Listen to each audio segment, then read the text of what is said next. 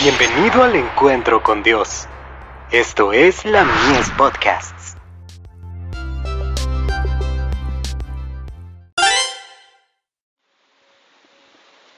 La fe por la cual vivo. El mensaje de la hora del juicio.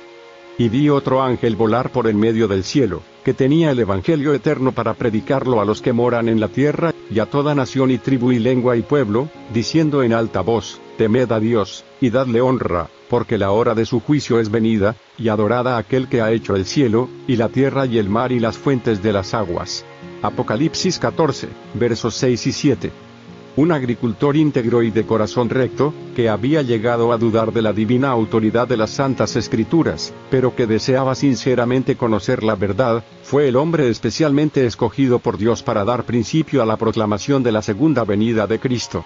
Seguridad y paz en el conflicto de los siglos. Página 365. Dios envió a su ángel para guiarlo en el estudio de las profecías. Él vio que los habitantes de la tierra estaban viviendo en las últimas escenas de la historia de este mundo, y sin embargo lo ignoraban. Dios le ordenó que dejara su granja para revelar a la gente los misterios del reino de Dios, conduciendo a sus oyentes por medio de las profecías hasta el segundo advenimiento de Cristo.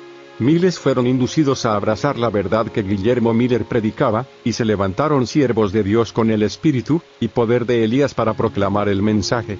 Mientras resonaba la solemne amonestación de huir de la ira venidera, muchos aceptaron el mensaje salvador, vieron sus errores y con amargas lágrimas de arrepentimiento y profunda agonía del alma, se humillaron delante del Señor. Primeros escritos. Páginas 229, 230 y 233. La bendición especial del Señor manifestada tanto en la conversión de los pecadores como en reavivamiento de la vida espiritual entre los cristianos, había probado que el mensaje había venido del cielo. Seguridad y paz en el conflicto de los siglos. Página 442.